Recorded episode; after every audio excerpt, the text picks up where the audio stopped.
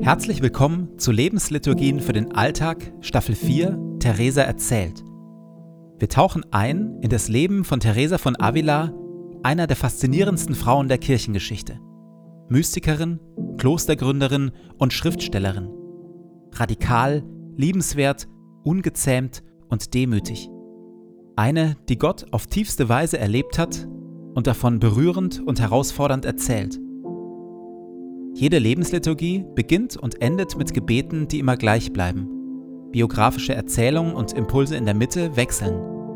Am intensivsten wirken die Lebensliturgien, wenn sie in Ruhe angehört werden. Und jetzt viel Freude damit.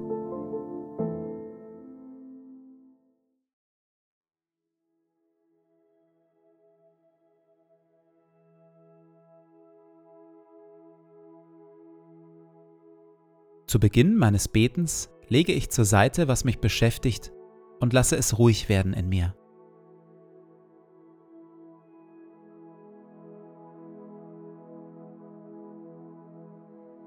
Ich atme langsam und bewusst.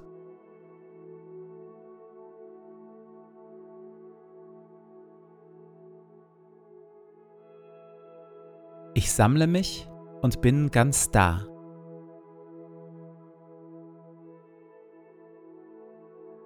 Herr, auch du bist da, wohnst in mir und füllst mich mit deiner Liebe.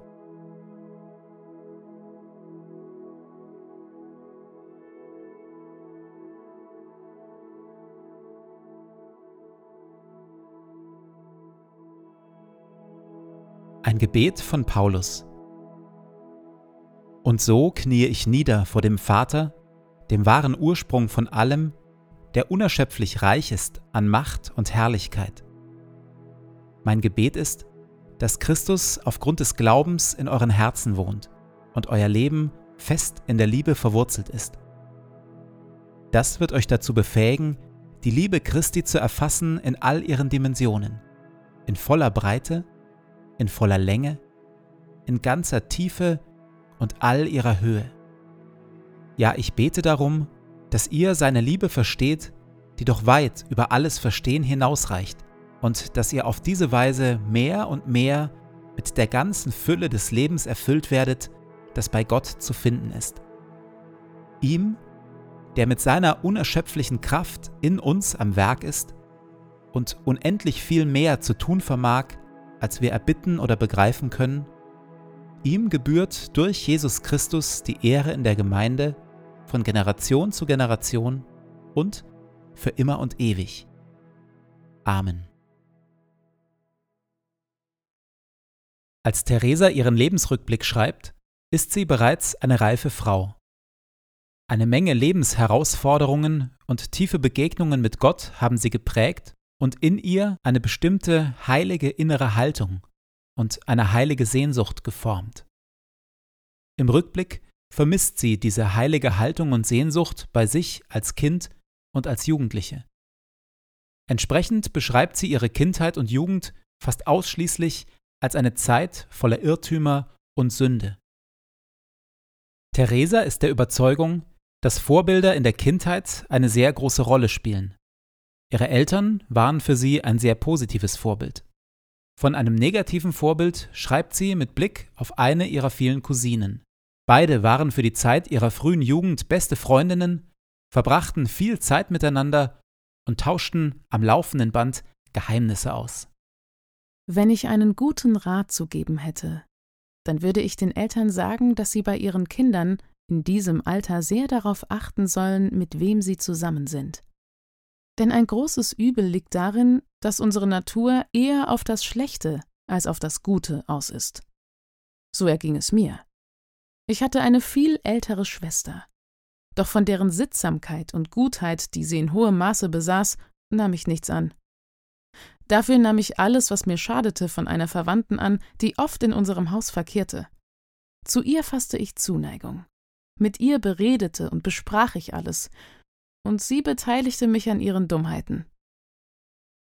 Theresa war zu dieser Zeit etwa 14 Jahre alt, was damals bedeutete, dass sie in einem heiratsfähigen Alter war. Und sie muss eine Schönheit gewesen sein. Doch als 50-jährige Nonne erinnert sie sich mit einer gewissen Wehmut an die vielen natürlichen Reize, die sie als junge Frau gehabt hatte. Dazu kam, dass Theresa von Beginn ihres Lebens an die Gabe hatte, beliebt zu sein. Wo auch immer sie hinkam und wem sie begegnete, fast immer entwickelten Menschen ihr gegenüber große Sympathie und Zuneigung. Die Zeit, die Theresa und ihre beste Freundin damals mit Dummheiten verbrachte, war allerdings stark begrenzt. Und zwar durch den Tod von Theresas Mutter. Ihr nun verwitweter Vater war mit den zwölf Kindern überfordert und suchte nach Wegen in die Zukunft für seine Kinder. Für die Söhne war geplant, dass sie nach Westindien auswandern. Für Theresa, wie auch für alle anderen jungen Frauen im Spanien der damaligen Zeit, gab es im Grunde nur zwei Möglichkeiten. Heiraten oder ins Kloster gehen. Don Alonso, Theresas Vater, entschied sich für die Option Kloster und gab Teresa in die Obhut der Augustinerschwestern in Avila, was das Ende der Freundschaft von Teresa mit ihrer Cousine Ines war. Da es im Kloster an Gelegenheit fehlte, hörten meine Dummheiten bald auf, und meine Seele begann sich erneut an das Gute meiner frühen Kindheit zu gewöhnen. Und ich sah die große Gnade, die Gott dem erweist, den er in die Gesellschaft von Guten versetzt. Gemeinsam mit Gott schaue ich auf meine Kindheit und Jugend zurück. Welche Menschen haben mich besonders geprägt? Ich lasse mir von Gott eine bestimmte Person zeigen und bete für sie.